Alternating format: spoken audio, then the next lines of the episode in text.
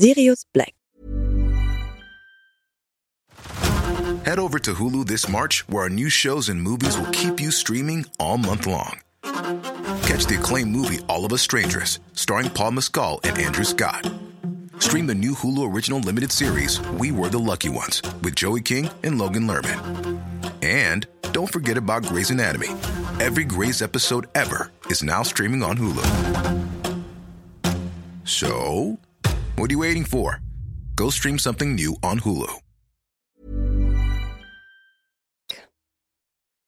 Sirius Black, geboren am 3. November 1959, gestorben im Juni 1996, früher von seinen Schulfreunden Tatze genannt, ist Harry Potters Pate. Er ist gleich alt wie Harrys getöteter Vater James Potter und war früher dessen bester Freund. Bereits im ersten Kapitel des ersten Bandes wird beiläufig erwähnt, dass Sirius früher auf einem fliegenden Motorrad durch die Lüfte zu rasen pflegte. Sein damaliges Fluggerät war so groß, dass er es Hagrid ausleihen konnte, um Harry nach der Ermordung seiner Eltern in Sicherheit zu bringen. Erst im dritten Band taucht Sirius als Charakter und Hauptakteur auf. Familienverhältnisse Sirius ist der erstgeborene Sohn der reinblütigen Familie Black, die sich auf ihre edle Zauberabstammung viel einbildet.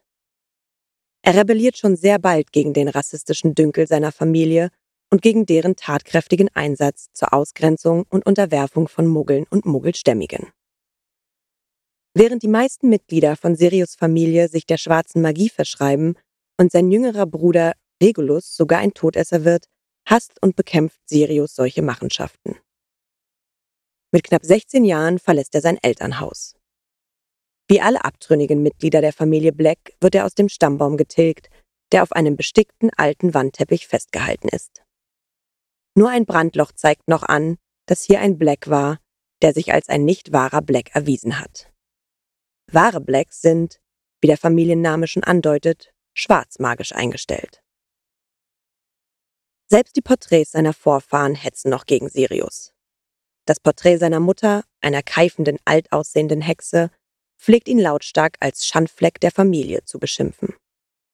Das Porträt seines Urgroßvaters, Phineas Nicholas Black, eines ehemaligen und extrem unbeliebten Schulleiters von Hogwarts, betitelt ihn als taugenichts und wertloses Familienmitglied.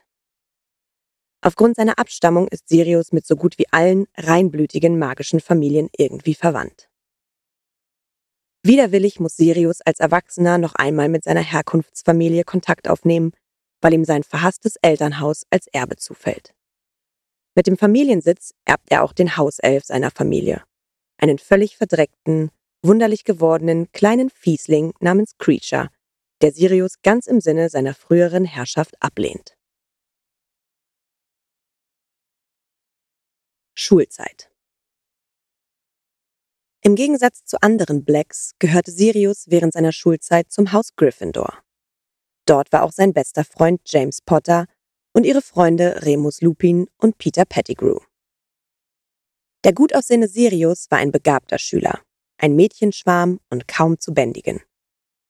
Während der ersten fünf Schuljahre erlernte er zusammen mit James und Peter heimlich die schwierige und eigentlich meldepflichtige Animagus-Verwandlung. Von da an konnte er sich als Animagus in einen großen, zotteligen schwarzen Hund verwandeln. Sirius ist der Name seines Sterns im Sternbild großer Hund, der deshalb auch Hundsstern genannt wird. Seine nie offiziell bekannte Animagus-Gestalt verschaffte ihm nicht nur während seiner Schulzeit eine perfekte Tarnmöglichkeit. In ihren Animagus-Gestalten konnten Sirius, James und Peter bei ihrem Freund Remus sein, wenn er in Vollmondnächten zwangsweise zu einem Werwolf wurde. Die vier Freunde unternahmen gemeinsam etliche Streifzüge innerhalb und außerhalb des Schulgeländes, entdeckten unbekannte Geheimgänge oder zeichneten eine magische Karte des Schulgeländes. Gegenspieler und erbitterter Feind von Sirius und James war ihr Mitschüler Severus Snape, ein Slytherin-Schüler, der voll schwarzmagischer Ideen steckte. An der engen Freundschaft zwischen Sirius und James änderte sich auch nichts, als James in der Abschlussklasse eine Liebesbeziehung mit der Gryffindor-Mitschülerin Lily Evans einging. Widerstand gegen Voldemort Zusammen mit seinen früheren Schulfreunden und Lily schloss sich Sirius nach seiner Schulzeit der Widerstandsbewegung an, die gegen Voldemort kämpfte. Als James und Lily getötet wurden und Peter verschwand, wurde Sirius beschuldigt, seinen Freund James und dessen Frau Lily an Voldemort verraten und Peter ermordet zu haben. Ohne Prozess verbannte ihn das Zaubereiministerium unter der Leitung von Bartimius Crouch Sr. als vermeintlichen Todesser lebenslänglich in das Zaubergefängnis Azkaban. Als früherer Widerstandskämpfer im Orden des Phönix war Sirius auch sofort bereit, sich voll und ganz für den zweiten Widerstandsorden einzusetzen. Auf Dumbledores Anweisung hin durfte er aber aus Sicherheitsgründen nicht öffentlich in Erscheinung treten und deshalb beschränkte sich Sirius Tatendrang notgedrungen vorläufig darauf, dem Widerstandsorden ein ideales Hauptquartier anbieten zu können. Das lange unbewohnte Haus der Blacks, das er geerbt hatte. Sirius und Harry Sirius nahm seine Aufgabe als Harry Potters Pate auch nach James und Lillys Tod und seiner Inhaftierung in Azkaban weiterhin ernst. Nachdem er in Erfahrung gebracht hatte, dass der eigentliche Verräter von Harrys Eltern unerkannt in Harrys unmittelbarer Nähe war, brach er in seiner Animagus-Gestalt aus Azkaban aus. Er konnte seinen früheren Freund Remus Lupin, Harry und schließlich auch Albus Dumbledore davon überzeugen, dass er unschuldig in Azkaban gefangen saß. Da er aber seine Unschuld nicht offiziell beweisen konnte, musste er erneut untertauchen. Dies gelang ihm mit Hilfe von Harry. Die beiden hatten von da an bis zu Sirius Tod im Juni 1996 Kontakt miteinander und Harry empfand Sirius als Vaterersatz. Nach seinem Tod wird Sirius aufgrund von Albus Dumbledores Aussage rehabilitiert. Sein Testament bestimmt, dass all seine persönlichen Besitztümer an Harry vererbt werden. Dies betrifft neben seinem Goldvermögen auch das Haus am Grimmeldplatz Nummer 12, den Hauselfen Creature und den Hippogreif Seidenschnabel.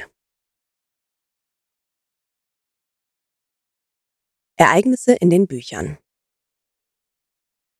Aus Azkaban entkommen versucht Sirius vergeblich, Peter Pettigrew zur Strecke zu bringen, kann aber Harry und seine Freunde Lupin und Dumbledore von seiner Unschuld überzeugen. Weil Sirius zunächst seine Unschuld nicht beweisen kann, muss er erneut fliehen und untertauchen. Harry rettet ihn vor einem Dementorenkuss und verhilft ihm zu einem Hippogreif, auf dessen Rücken er den Dementoren und dem Zaubereiministerium entkommen kann. Danach stehen die beiden in enger Verbindung und Sirius wird für Harry fast wie ein Vater. Sirius scheut keine Entbehren und Risiken, um seinem Patensohn schützend zur Seite zu stehen. Allerdings vermischt sich seine Bereitschaft, etwas für Harry zu tun, zunehmend mit seinem eigenen Verlangen, sich endlich wieder außerhalb seines Versteckes zu engagieren. Sirius schenkt seinem Patensohn einen Zwei-Wege-Spiegel, der sicherstellen soll, dass Harry jederzeit Kontakt mit Sirius aufnehmen kann. In Erinnerung an Professor Snape kann Harry miterleben, wie die jungen James und Sirius den 15-jährigen Severus Snape demütigen und verspotten. Weil Harry Sirius aus einer vermeintlich lebensgefährlichen Situation retten will, bringt er sich und seine Freunde in eine verzweifelte Lage.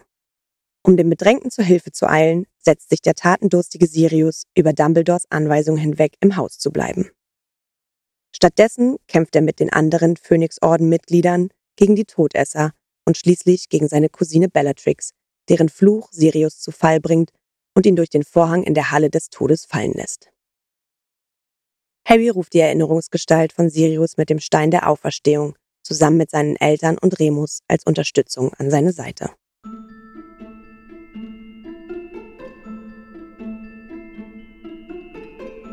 Na, ihr kleinen Hexen, Zauberer und Muggel? Alle Infos und Links zur Folge findet ihr in den Show Notes. Der Podcast erscheint unter CC-Lizenz. Produziert von Schönlein Media. Gelesen von mir, Anne Zander.